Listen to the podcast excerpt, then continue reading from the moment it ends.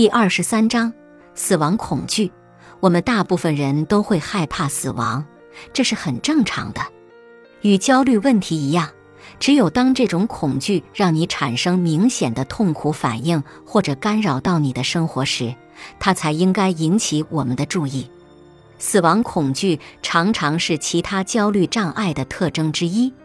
比如患有惊恐障碍的人可能会担心自己在哪次惊恐发作时死去；广泛性焦虑障碍患者可能会时刻担心自己会死去；而强迫症患者一旦接触到他们自认为危险的某种脏东西时，也可能会反复想到会死去。然而，在没有任何焦虑障碍的情况下，过度的死亡恐惧也会出现。